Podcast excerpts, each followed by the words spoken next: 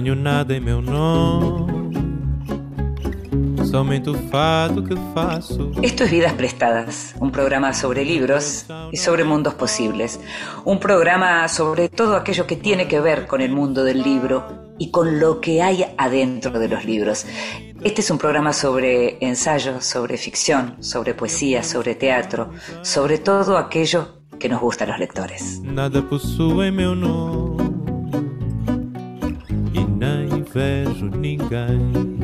Y a los lectores nos gusta no solo elegir los libros, sino también leerlos. Y nos gusta mucho, a veces, que nos lean en voz alta. Esta vez le pedimos a la escritora argentina María Sonia Christoph que lo hiciera. En voz alta. Cuentos breves, poesía, lecturas para compartir.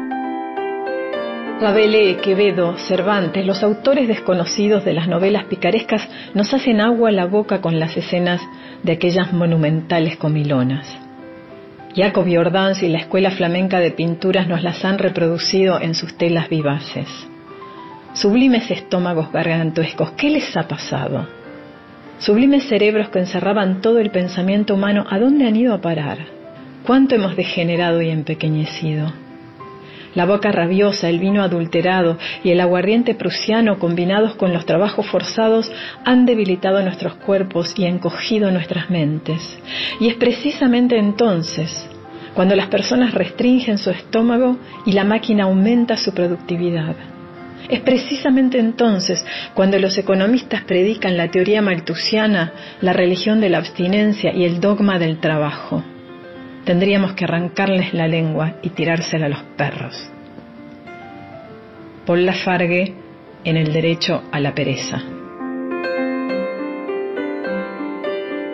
Y la escuchábamos a la gran escritora argentina María Sonia Christoph leyendo un fragmento de Paul Lafargue. El último libro de María Sonia es de Roche. Vidas prestadas.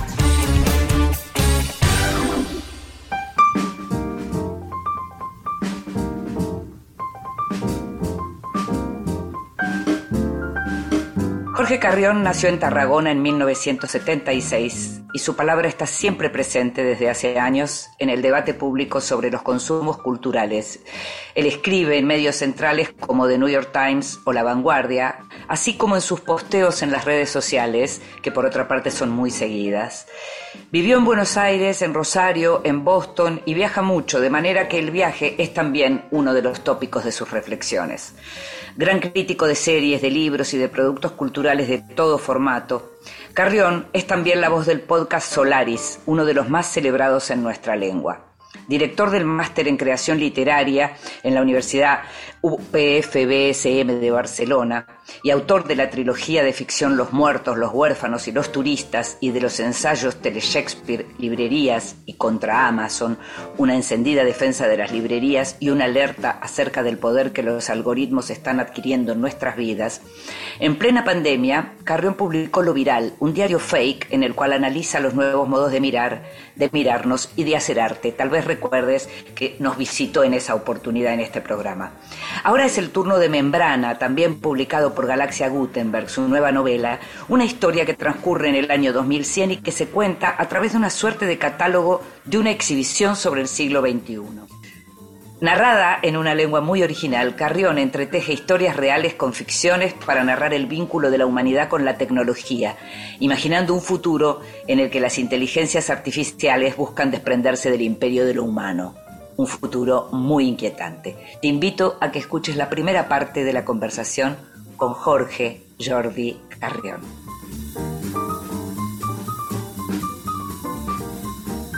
Qué bueno contar de nuevo con tu presencia, Jorge Carrión, Jordi Carrión, esta vez para hablar una vez más de uno de tus libros, en este caso el libro nuevo que acabas de publicar, Membrana. ¿Cómo te sentís más cómodo, como Jorge o como Jordi? Hola, ¿qué tal? Eh, la verdad es que también muy contento de, estar aquí eh, en esta conversación. La verdad es que me siento muy cómodo con los dos nombres. Mis padres me bautizaron, digamos, como Jorge y es mi, nombre de familia, mi nombre también como escritor, porque escribo en castellano, pero muchos amigos y mis maestras de la primaria me llaman, no me llamaban Jordi, y soy los dos, y creo que es una riqueza, ¿no? Tener como dos culturas, dos lenguas, dos nombres. Claro. ¿Cómo surgió la idea de Membrana y cuánto tiempo estuviste trabajando? Porque la última vez que conversamos habías publicado Lo Viral, no sé si ya estabas trabajando en Membrana, si ya estaba como idea. Ya estaba escrita Membrana cuando ah, escribí Lo Viral. Sí, Membrana la escribí en 2019, tenía que publicarse en 2020, pero como la pandemia lo paralizó todo, pero en cambio aceleró de un modo inesperado la escritura de, un diario, de un ensayo, que fue lo viral. De pronto lo viral se adelantó eh, y apareció primero y postergó la publicación de, Membrana. Membrana la escribí a principios de 2019 de un modo bastante torrencial y feliz. Fue una novela que, escribí sin planificar. Eh, me apareció esa voz, esa narradora eh, femenina y plural y siguiendo esa voz eh, escribí el libro en muy pocos meses. Cuando estamos hablando justamente de la narradora femenina y plural, hay un momento en que en la página 59, digamos, se describe un poco por qué se habla en ese plural femenino.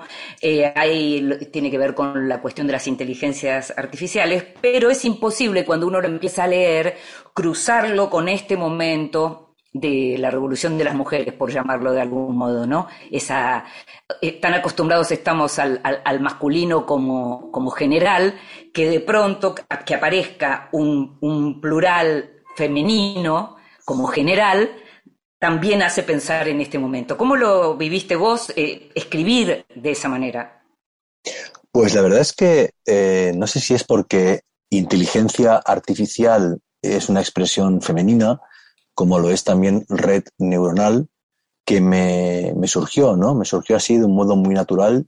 Enseguida fui además hacia una genealogía también femenina eh, y de pronto la inteligencia artificial que cuenta la historia del siglo XXI, la que ha creado eh, en plural, como decimos, ese museo del siglo XXI, habla de sus antepasadas, de sus abuelas, de sus madres o de sus madrastras, y de hecho, eh, una abuela es mm, Ramón y Cajal y otra abuela es, eh, no sé, Ada Lovelace, ¿no? De modo que para, para, ella, para ellas no hay género. Y sí que supongo que hay una sintonía con el feminismo de nuestra época, pero también hay una voluntad de explorar un mundo matemático, abstracto, informático, en el cual el género ha dejado de tener sentido. Mm. Estábamos hablando y decías que Membrana estaba escrita, pero sin embargo hay un momento que se habla del 2022 y la nueva modalidad pandémica, ¿no? ¿Cómo, cómo fue, eh, digamos, intervenir Membrana, que era una novela que tenías escrita y que habla del futuro, pero pensando en este presente a futuro?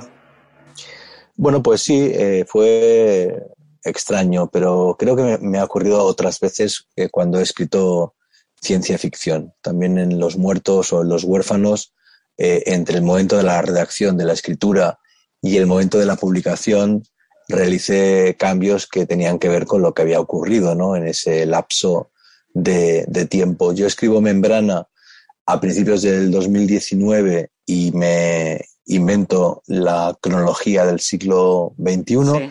Al año siguiente eh, estalla la pandemia, congelo la novela, escribo lo viral, donde defiendo la, idea de que ha sido el primer virus a la misma vez eh, tecnológico y, biológico, ¿no? Eh, mm. Viral tanto en los cuerpos de la humanidad como en las pantallas.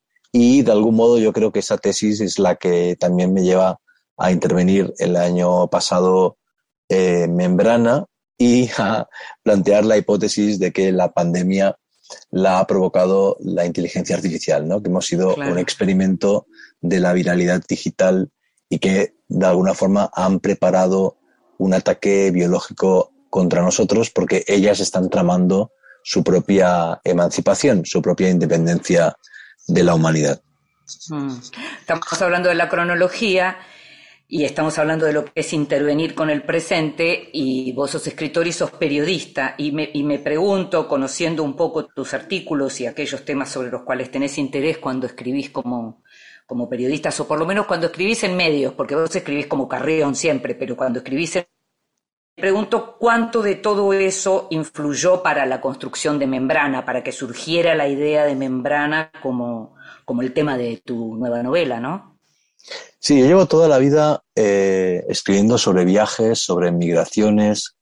Eh, también he escrito algunas novelas de género fantástico, ¿no? Los muertos, los huérfanos y los turistas, que hablan también de viajes y de migraciones. Pero hace unos años, eh, no sé, seis, siete años, me empecé a, a volver a interesar por la ciencia y la tecnología. Y digo volver porque en verdad mm, he recordado que de niño, incluso de adolescente, yo tenía una doble vocación. Eh, yo eh, amaba leer, eh, he escrito siempre desde muy pequeño, pero también tenía mi microscopio, mi colección de minerales, mm. mi interés por el herbario, mis lecturas científicas. Yo con 13 años leí, no entendí nada, por supuesto, Historia del tiempo de Stephen Hawking, ¿no? Entonces, hace seis, siete años empecé o volví a leer sobre temas de tecnología y de ciencia. Me leí toda la obra de Stefano Mancuso, el neurólogo eh, ah, vegetal. Volví, a, volví a leer sobre astrofísica. Empecé a escribir sobre algoritmos, sobre inteligencia artificial, sobre plataformas. De algún modo dejé de pensar tanto en obras concretas, ¿no? por ejemplo, en series concretas, y empecé a escribir sobre Amazon o sobre Netflix. Y eso, bueno, pues de un modo muy espontáneo, sin haberlo eh, buscado, emerge en membrana. Membrana creo que es una suerte de consecuencia de eh, leer eh, ensayo científico y tecnológico y, de algún modo, esas lecturas explotan también en, lo viral y en mi podcast Solaris, ¿no? De pronto son obras interconectadas. primero la ficción, primero el laboratorio de la ficción, Membrana como novela de ficción especulativa, un poco loca, un poco hiperbólica, donde juego ¿no? con esos materiales leídos y estudiados, y después, desde la no ficción, desde el ensayo, eso eh, cristaliza en Solaris, ensayos sonoros y en, y lo viral.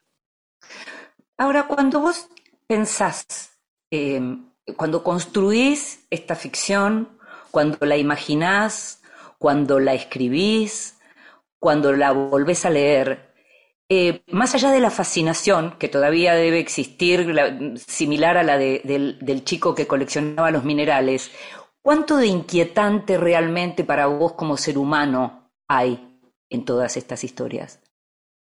La verdad es que eh, vivimos en una familiaridad y en una intimidad con la tecnología y con la ciencia que eh, de algún modo la domestica o la neutraliza, la vuelve amable, ¿no? Hace un tiempo me extrajeron una piedra del riñón a través de tres incisiones en mi espalda. Eh, bueno, tú eso lo piensas con distancia y dices, pero qué barbaridad, ¿no? Hmm. Te pueden extraer, te pueden licuar, te pueden aspirar eh, una piedra en una operación hiper eh, compleja después de haberte hecho una serie de pruebas y de haberte eh, eh, hecho unas fotografías ¿no? de ese problema con una precisión absoluta.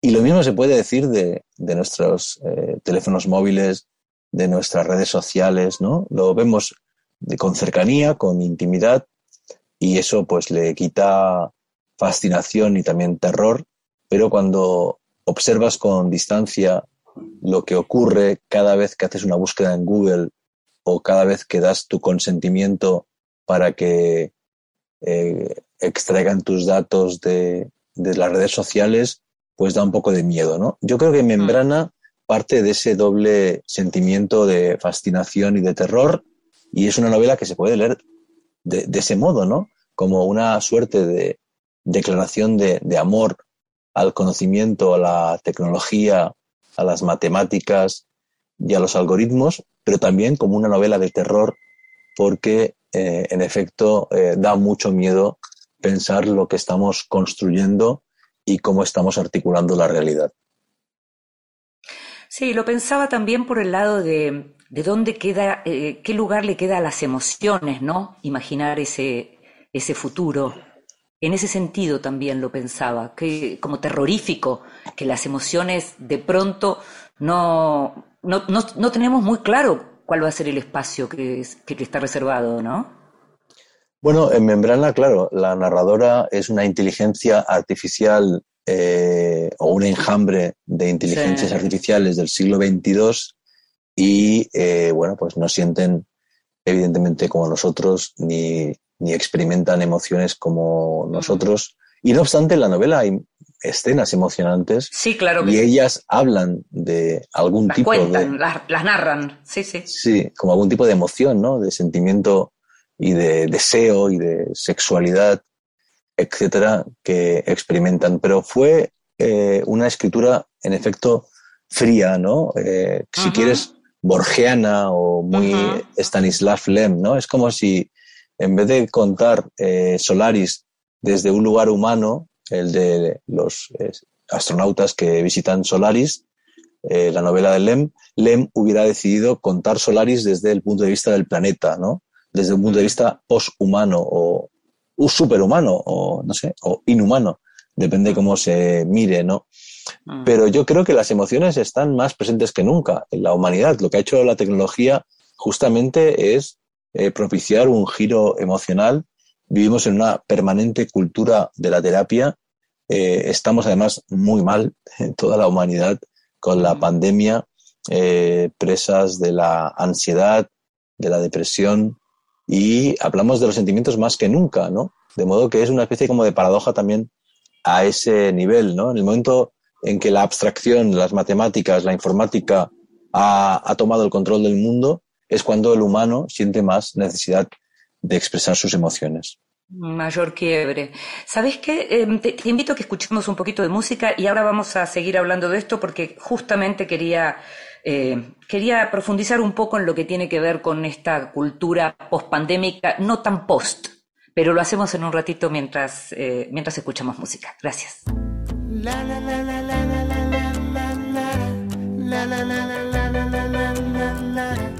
Now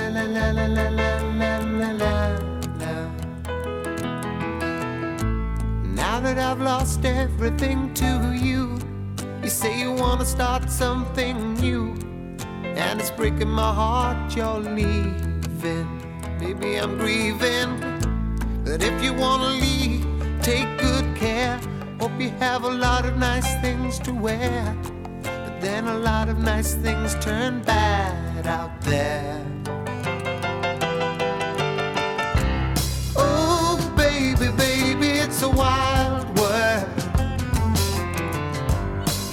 Get by just upon a smile.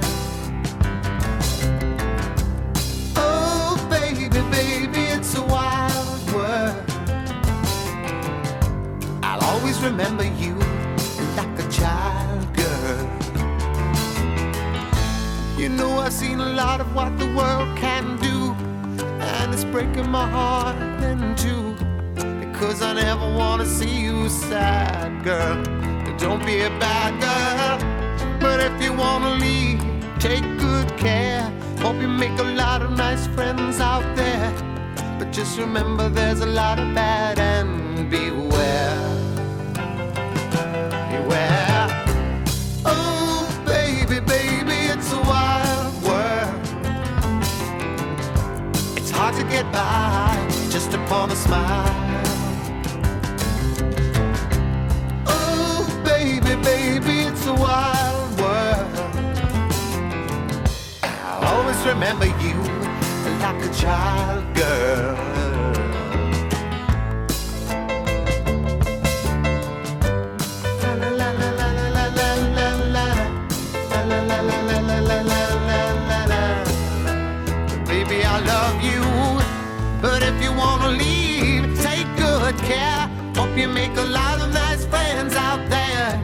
Just remember there's a lot of bad and beware.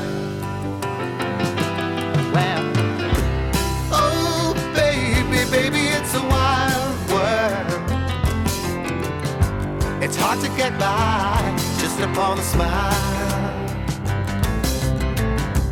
Oh baby, baby, it's a wild world. Always remember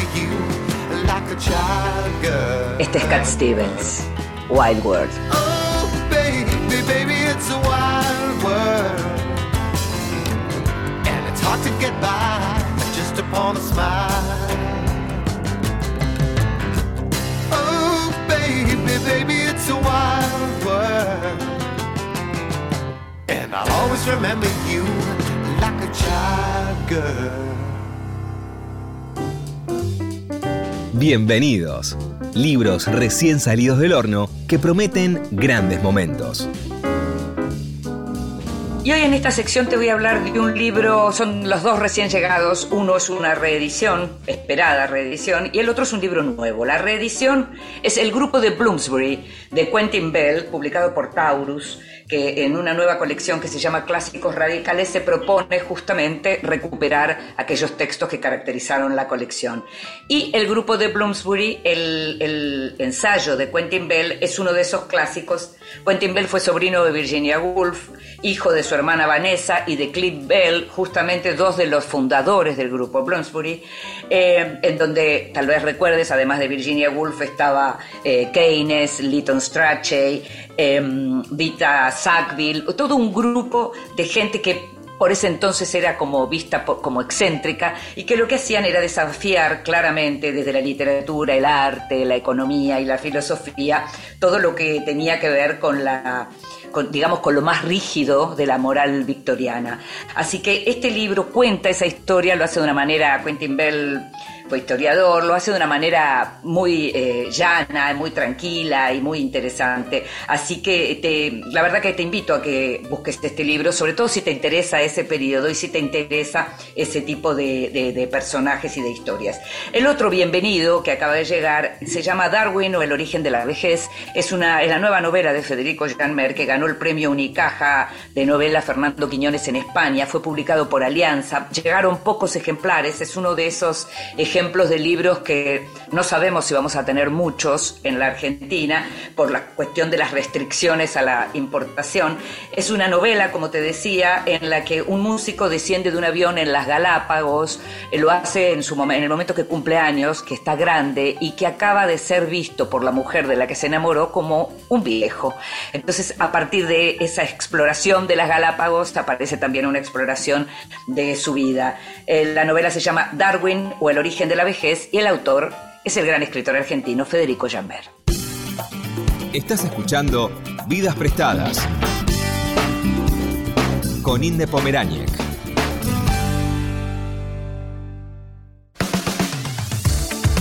Continuamos en Vidas Prestadas. Y seguimos en Vidas Prestadas, este programa sobre libros y sobre mundos posibles, muy a tono hoy con la nueva novela de Jorge Carrión, Membrana. Jorge, con quien estamos hablando, a propósito de esta novela y a propósito de sus libros y de, todo aquello sobre lo que él se interesa y escribe. Y, y te decía recién que quería preguntarte tu, tu sensación en relación a, a este momento después de, aquel confinamiento que te llevó a escribirlo viral y cómo sentís que afectó y está afectando la cuestión de la pandemia lo que tiene que ver puntualmente con la cultura y con los modos de consumir cultura. Bueno, yo creo que en un primer momento la reacción general fue de refugio en la pantalla. Todos descubrimos en 2020 Zoom, todos acudimos al catálogo de Netflix, todos empezamos a, entender que durante unos meses íbamos a eh, depender totalmente de Internet. Fue el momento también de la teleeducación de nuestros hijos, etcétera. Pero al cabo de tres meses nos dimos cuenta de que los buenos contenidos audiovisuales, series y películas y documentales se agotan y que en cambio la biblioteca en papel y literaria es infinita, ¿no?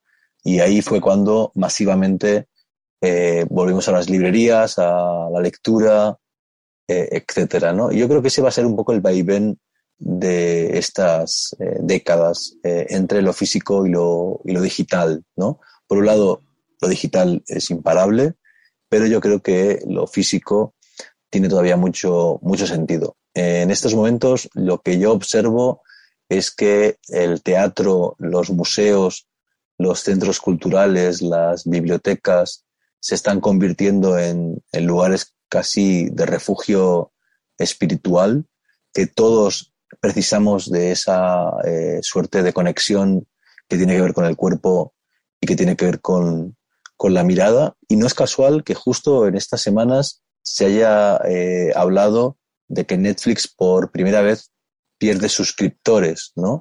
Yo creo que hay justamente ahí algo eh, interesante de que no es unidireccional el siglo XXI.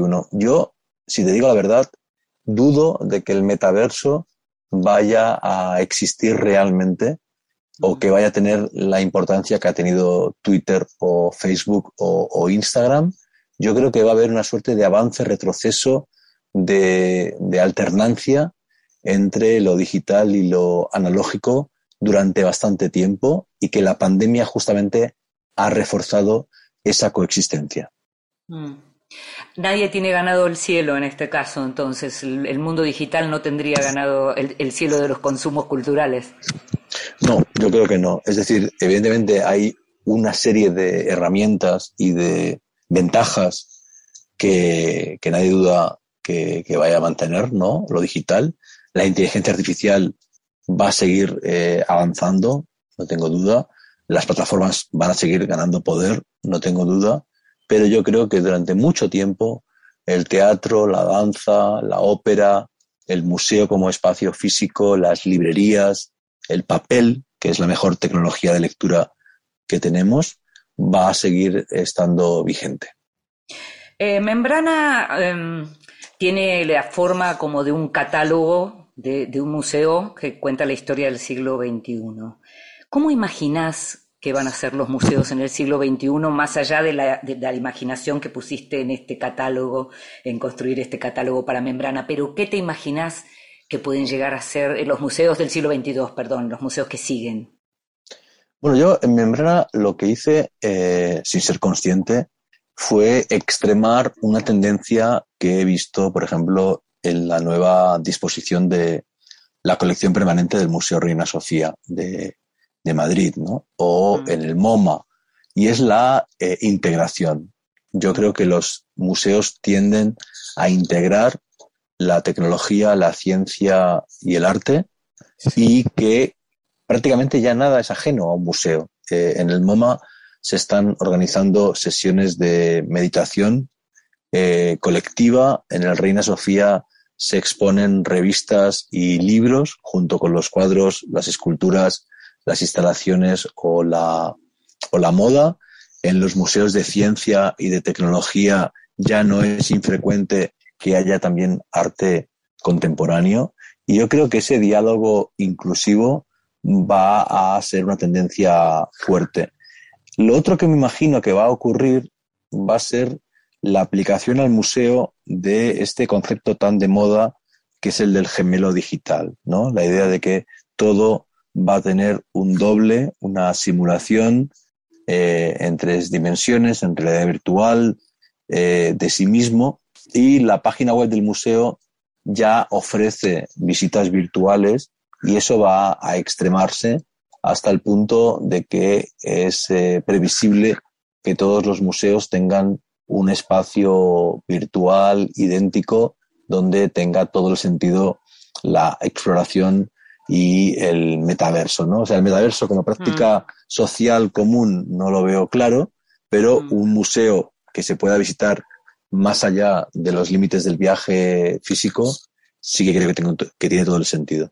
Mm. Estaba leyendo, no, no, la verdad que no profundicé, pero estaba viendo que en el Museo de Arte Moderno de Buenos Aires, por ejemplo, va a haber una muestra que tiene que ver con poesía y jardinería. Por ejemplo, pensaba en esto que estabas diciendo, en la unión de, de cosas que uno antes nunca hubiera imaginado en un, en un museo de arte, ¿no? Claro, la vanguardia tiene que ver con eso, ¿no? Con ir eh, integrando zonas de la cultura que en teoría no pertenecen al ámbito de lo museográfico, pero ¿por qué no? Eh, de hecho, es una tendencia cultural. La tendencia cultural es eh, cultura que todavía no ha sido asumida como tal, pero si en el siglo XIX los impresionistas no eran considerados artistas, o si en el siglo XX el jazz o el reggaetón no era considerada música, no hace falta más que esperar un tiempo para que eso eh, cambie. ¿no? Entonces la gastronomía, el paisajismo, la jardinería, la meditación, son muchas las tendencias que están siendo incluidas dentro de lo que un museo debe ofrecer. Y fíjate que tiene que ver con el giro biocéntrico, con la importancia de la vida en el contexto del cambio climático y tiene que ver también con lo sensorial, ¿no? con la voluntad Sí, sí. de conectar con los olores, con los colores, con todo aquello que encontramos en la naturaleza y en la realidad física y que está como desvirtuado cuando se ve en una pantalla.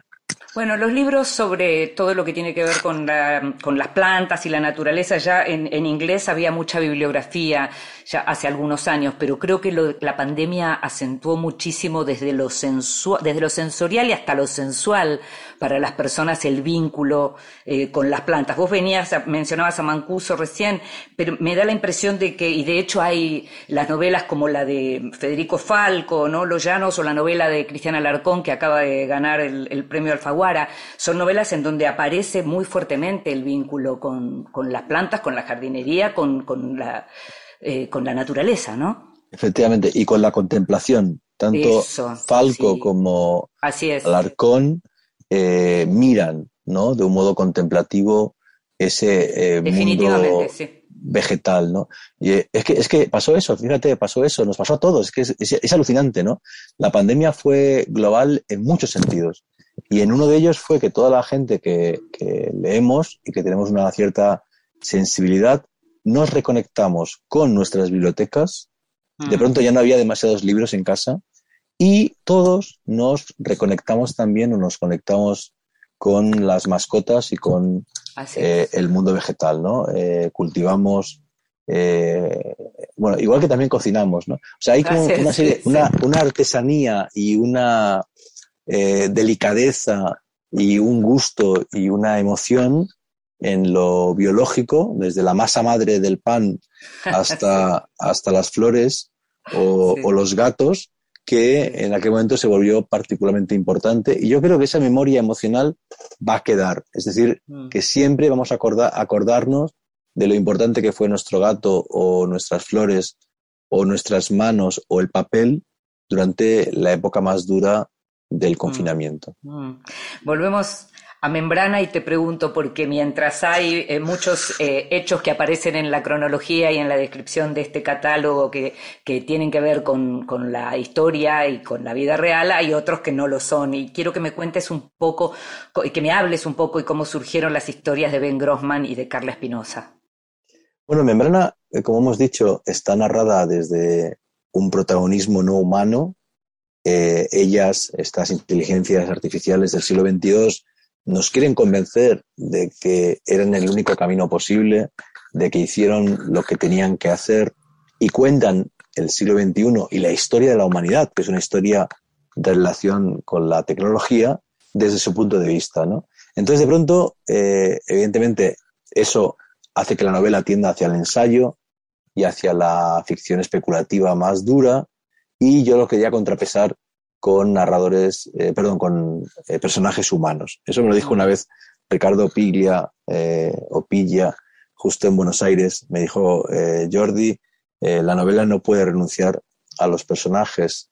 Eh, yo no sé si estoy de acuerdo del todo, pero entendí que en Membrana tenía que haber eh, personajes humanos, aunque fueran secundarios, aunque fueran antagonistas. Y ahí surgieron Carla eh, Espinosa, que es una programadora norteamericana, que se enamora de Maxi. Maxi es la evolución de Siri, es un asistente personal. Y eh, Ben Grossman, que es un piloto de drones eh, israelí, que descubre que la inteligencia artificial está matando por su cuenta y que él no apretó el gatillo de un misil, sino que el misil probablemente fue el algoritmo el que decidió. eh, Decidió por él. Efectivamente, ¿no? Y a partir de, de esos momentos eh, los convierto en los enemigos de las protagonistas y de algún modo en el motor de la trama narrativa, que es secundaria, pero que creo que crea un esqueleto o una columna vertebral importante en la novela. Claro, porque justamente tiene que ver con lo humano. Hay algo en el lenguaje, como para ir eh, terminando, eh, hay algo muy interesante en el lenguaje que, que, creaste para contar membrana, para narrar membrana, y en donde aparecen algunas frases que se repiten, que esta narradora plural repite, eh, como por las dudas y por las deudas, nosotras nos entendemos, jamás descanses en paz, ¿Cómo surgieron? Bueno, me metí en la psicología de un algoritmo del futuro y empecé a escribir así, sin pensarlo.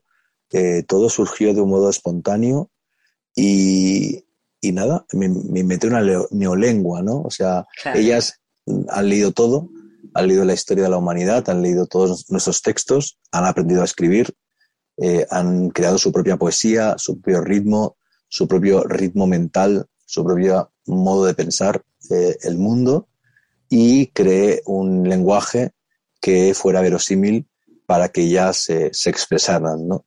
Cuando acabé la novela me di cuenta de que, eh, no sé, por ejemplo, eh, Margaret Atwood en el cuento de la criada también crea su propio lenguaje, sin duda Orwell, pero yo diría que el referente más directo es la historia en la novela de Martín Caparrós, donde él crea un lenguaje propio de una cultura desaparecida argentina y por eso la novela está dedicada a Martín Caparrós.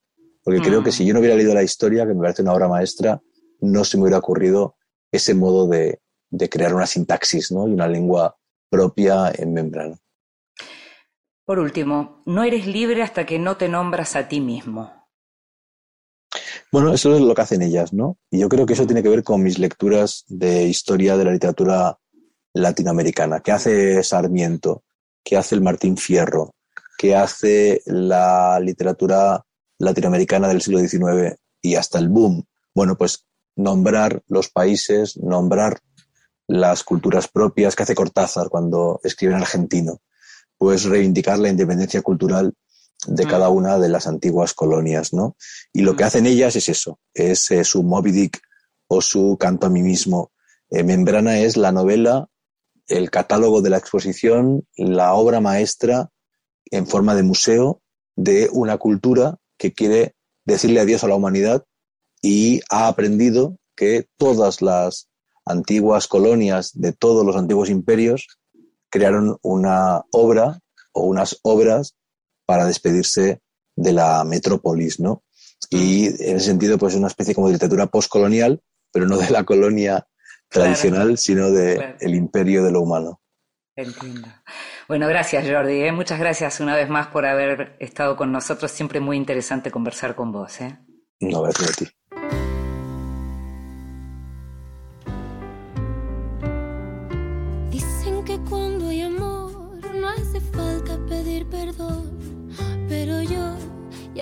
Perdón tantas veces. Dicen que el corazón es un músculo que necesita acción. No puedo negar la razón algunas veces. Dicen que primero hay que saber sufrir para después amar, para después partir. Dicen que su destino inconstante. Solo el gaucho vive errante, donde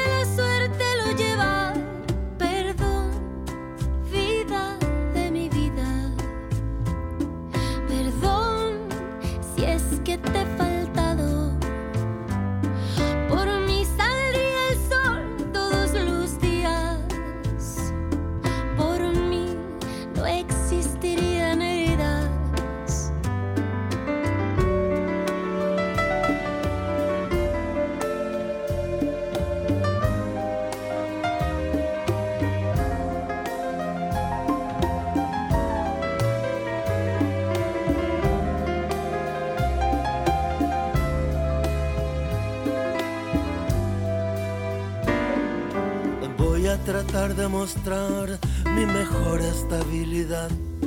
pero dudo de mi virtud en el equilibrio. Dicen que para escribir es indispensable sufrir y no puedo quitarle razón a tantos poetas. Algunos se encierran solos por 40 años. Los daños son las tintas de su lapicero.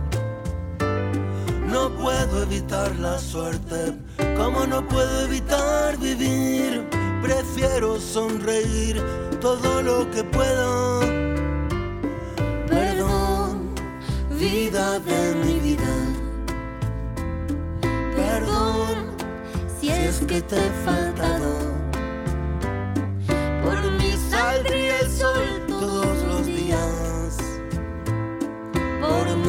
Estas son las voces de Mon Laferte y Andrés Calamaro. Tantas veces. perdón, vida de mi vida. Perdón, si es que te he faltado.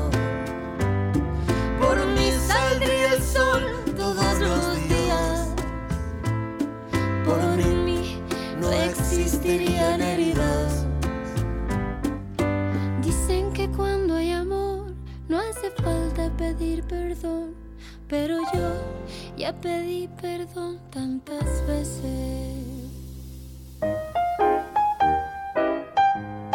Te regalo un libro. Recomendaciones y sugerencias para tomar nota.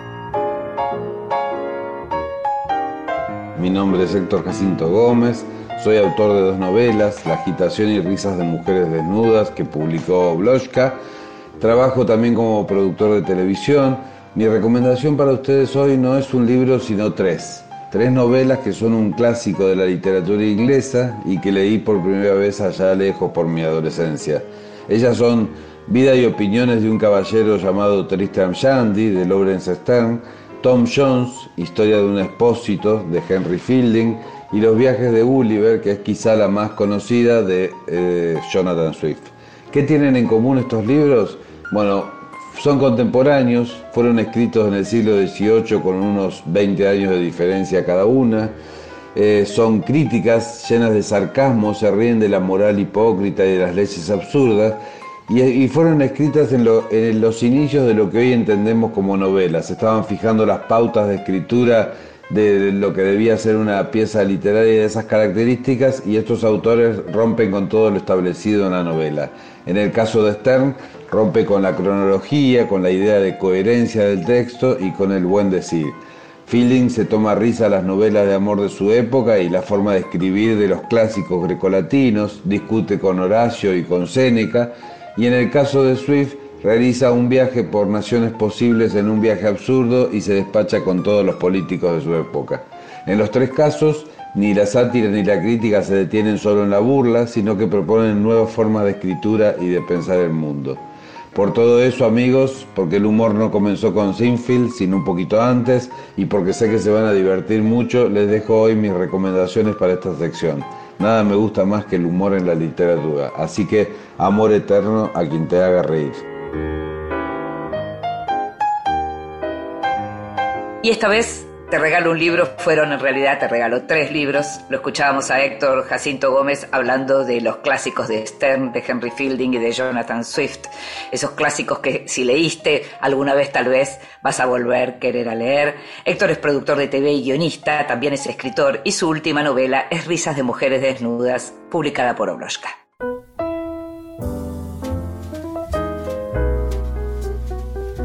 Libros que sí. Títulos nuevos y no tan nuevos que son imperdibles.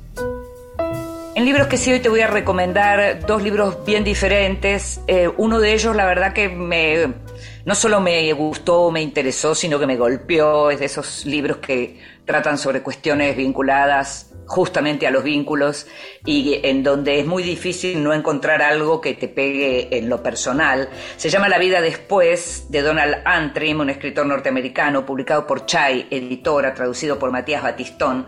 Y La vida después es justamente un libro que podríamos encasillar dentro de lo que es autoficción, porque cuenta la propia historia del autor eh, y, su relación con su madre. A partir de, bueno, de la muerte de su madre, eh, la, evaluación de ese vínculo, eh, las idas y vueltas, en donde aparece también el resto de la familia. Arranca ya con mi madre, Luan Antrim murió en una mañana soleada un sábado del mes de agosto en el año 2000. Ya sabemos con lo que nos vamos a encontrar en principio, porque lo que nos vamos a encontrar no es solo el relato de un vínculo complicado entre un hijo y una madre, sino una madre alcohólica, que fue y vino con el alcohol muchas veces, que fue y vino muchas veces con internaciones, con una separación con el padre que fue bastante traumática, con viajes por todos los Estados Unidos, de esos chicos a veces con los padres y a veces con esa madre y a veces ya solos siendo más grandes, pero no pudiendo nunca dejar de ser chicos, los propios colapsos emocionales del autor. La vida después es un libro que es muchísimo más que autoficción. Es un libro de esos que seguramente vas a recordar mucho, que tal vez no los podés leer en cualquier momento si estás muy sensibilizado y te afecta, o a lo mejor sí, porque son de esos, es, es una clase de libros que uno cuando lee se da cuenta que muchas veces aquello que nos afecta y que nos hace parecer tan solos en el mundo, nos muestra que no estamos solos, que hay un montón de otras personas que pasan por las mismas cosas que nosotros.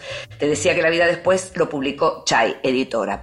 Y otro libro, ya en este caso un libro mucho más eh, alegre por momentos y por momentos muy interesante, se llama ¿Por qué la música?, escrito por un filósofo francés que se llama Francis Wolff, que también visitó la feria del libro, publicado por Serie Gong, y es un libro que a partir de la filosofía Trata de ingresar en determinadas cuestiones antropológicas que tiene que ver con por qué cada vez que hubo, digamos, en donde hay humanidad hay música, el vínculo de los humanos con la música, la necesidad de los chicos de tener música, por qué ¿A qué llamamos música? ¿Por qué el sonido de los pájaros nos puede parecer música, pero en general llamamos música cuando hay voluntad de hacer música? ¿Por qué no se puede decir necesariamente que la música es alegre o triste, sino que muchas veces lo que es alegre o triste es el modo de la interpretación o las secuencias? Bueno, montones de cosas y curiosidades que aquellos que nos gusta la música de pronto podemos encontrar escrito realmente muy bien, de manera muy interesante, como te digo, a veces un libro precioso para regalar a los fanáticos de la música, porque es un libro que también ha sido muy celebrado por gente que hace música. ¿Por qué la música? de Francis Wolff, publicado por Stereo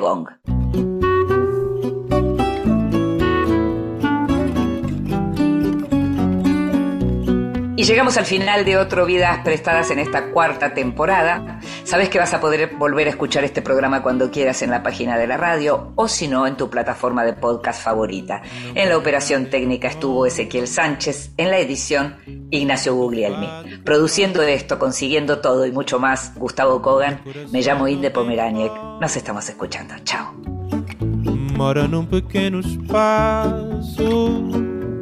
Vivo da vida que passa,